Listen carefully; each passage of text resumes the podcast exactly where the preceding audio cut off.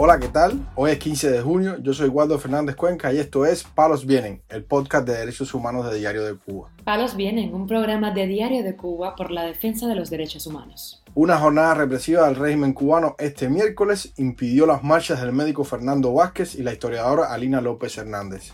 17 nuevos presos políticos entraron en las cárceles cubanas en mayo, denuncia Prisoner Defenders el periodista Joel Acosta Gómez, colaborador de Diario de Cuba, se ve obligado a tomar el camino del exilio. Lo más relevante del día relacionado con los derechos humanos en Palos Vientos.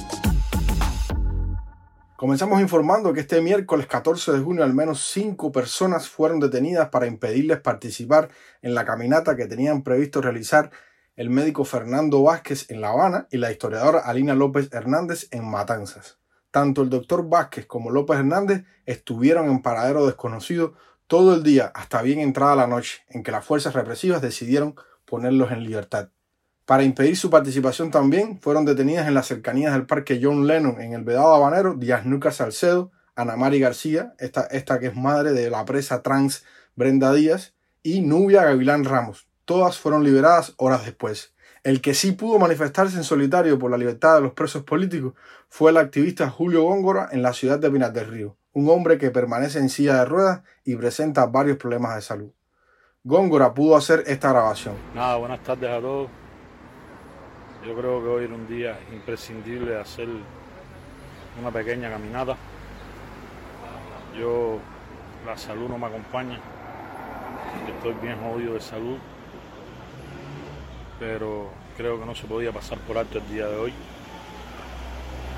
Y simplemente salí de mi casa con la idea de venir hasta el Parque Martí. Aquí estoy en el Parque Martí. Eh, para manifestarme en silencio por, por los presos políticos, por todos los jóvenes que tenemos justamente en las cárceles. Y fue mi decisión individual venir a, hasta el Parque Martí hoy, día del natalicio de, Antonio Maceo. Y creo que todo el mundo debía hacer lo mismo. Yo simplemente fue mi decisión. No obstante a que estoy en una crisis, en una crisis difícil pero nada, el objetivo se cumplió, era venir hasta el Parque Martí en protesta por la libertad de los presos políticos. Ojalá y, en algún momento el pueblo de Cuba se sume a pedir por todos esos jóvenes inocentes que tenemos hoy, más de 1.166 presos en las cárceles castristas de la dictadura. Eso era lo que quería, que ustedes mi objetivo se cumplió. Yo exhorto al pueblo de Cuba a manifestarse y a pedir por todos los presos que tenemos injustamente en las cárceles. Recuérdense que prisión para todo el mundo no existe. ¿Entienden? No, no pueden meternos a todos presos. No pueden. No hay cárceles para todo el mundo. Nada, decirle que al profesor y médico doctor Fernando, decirle que, gracias por lo que está haciendo. Y nada, que aquí estoy mostrando mi apoyo a la libertad de los presos políticos y al día de hoy, que yo creo que era fundamental hacer esto. En el Parque Martí de Pinar del Río, transmitiendo para ADN Cuba, colaborador, defensor de los derechos humanos y miembro del sí, Julio César Congro Este día también fueron citados por la policía política el periodista Jorge Fernández Era en La Habana y el jurista René Fidel González García en Santiago de Cuba. Estas acciones nos llevan a la conclusión, una vez más, que el régimen sigue penalizando derechos humanos básicos como el de la libre manifestación, a pesar de que está recogido en la Constitución del año 2019. Informamos además que en el mes de mayo entraron 17 nuevos presos políticos a las cárceles cubanas, para un total al cierre de ese mes de 1.037 presos de conciencia tras las rejas, según el reporte mensual de la organización Prisoner Defenders. Esta ONG señaló que en mayo salieron de la lista 28 presos políticos, la mayoría tras el cumplimiento íntegro de la sanción impuesta.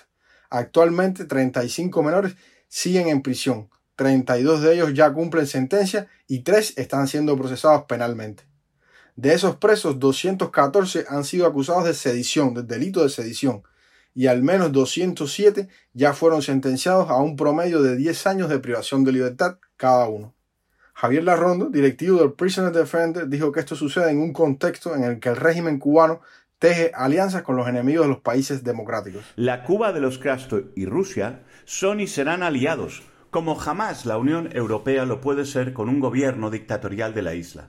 Para ratificar esto, Cuba ha optado muy claramente por apoyar la guerra de Ucrania y ha alabado las anexiones del Donbass, hecho escatológico que hizo público en Moscú el propio presidente de Cuba, Miguel Díaz Canel, a finales de 2022.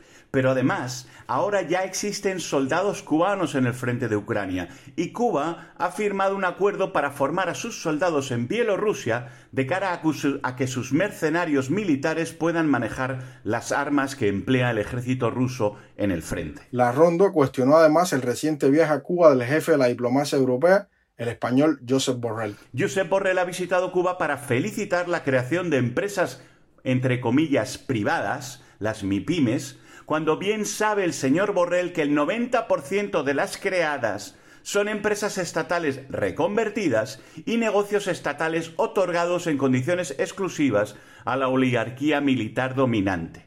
Igual ha ido el señor Borrell a Cuba para no reunirse con nadie de la sociedad civil, ni tener una sola palabra de aliento a los presos de conciencia y sus familias. Palos vienen. Para finalizar, informamos que el periodista independiente Joel Acosta Gámez, colaborador de Diario de Cuba, salió del país hacia Guyana, destino al que viajó debido a las numerosas amenazas en su contra por parte de la seguridad del Estado del régimen cubano. El reportero indicó al portal Cubanet que la persecución sufrida durante los últimos meses lo obligó a poner rumbo al país sudamericano, una de las pocas naciones que no exige visado a los ciudadanos cubanos. Acosta Gómez expresó que, al no tener otra opción y la economía suficiente, tuve que salir para Guyana. No había más salida. El régimen se disponía a llevarme a prisión. Ese era su objetivo. Desde hace varios meses la policía política había incitado al periodista a abandonar el país, a lo que éste se negó reiteradamente. Sin embargo, los cargos fabricados en su contra y la posibilidad real de terminar en prisión por cuarta vez lo obligaron a tomar la difícil decisión de partir dejando atrás a su esposa e hijos. Este joven explicó que en mi última situación con un agente de la seguridad del Estado en Baracoa, en Guantánamo, fui acusado de falsos delitos como atentado e incitación a la desobediencia civil. Según ellos, con el nuevo Código Penal, eso era sancionado hasta con 10 años de prisión todo por mostrar con mis trabajos la realidad que vive el cubano de a pie. En ese escenario, la policía política le dio dos opciones, salir del país o ser procesado ante los tribunales. Él señaló que, en otras ocasiones, el régimen me había amenazado con ser llevado a prisión por mis trabajos, pero aún así seguía adelante porque me gusta mostrar la realidad de mi país y no la mentira disfrazada que venden ellos. Pero, señaló Acosta Gámez, esta vez no jugaron. Hace una semana el régimen me citó querían que firmara un documento donde les dijera qué decisión tomaba para ellos actuar, por lo que decidí salir del país. Mis condiciones ahora mismo no me permiten estar nuevamente en prisión. Joel Acosta Gámez asegura que ahora mismo no sabe qué hacer ni a dónde ir. Tiene claro que solo le queda pedir refugio o asilo político, ya que el régimen no le permitirá regresar a Cuba. Sin embargo, solo tomará esa opción en países que no sean aliados del régimen cubano. No es la primera vez que el régimen de la isla envía a activistas y opositores al exilio forzoso en Guyana. Una situación similar vivió el cubano Daniel Llorente, recordado por... repito esto. Una situación similar vivió el cubano Daniel Llorente, recordado por correr con una bandera de Estados Unidos durante el desfile del 1 de mayo del 2017 en la Plaza de la Revolución de La Habana. Palos Vienen, un programa de Diario de Cuba por la defensa de los derechos humanos. Estas han sido las noticias de hoy en Palos Vienen, el podcast de derechos humanos de Diario de Cuba. Pueden escucharnos en DS Radio, Spotify, Google Podcasts, Apple Podcasts, Telegram y SoundCloud.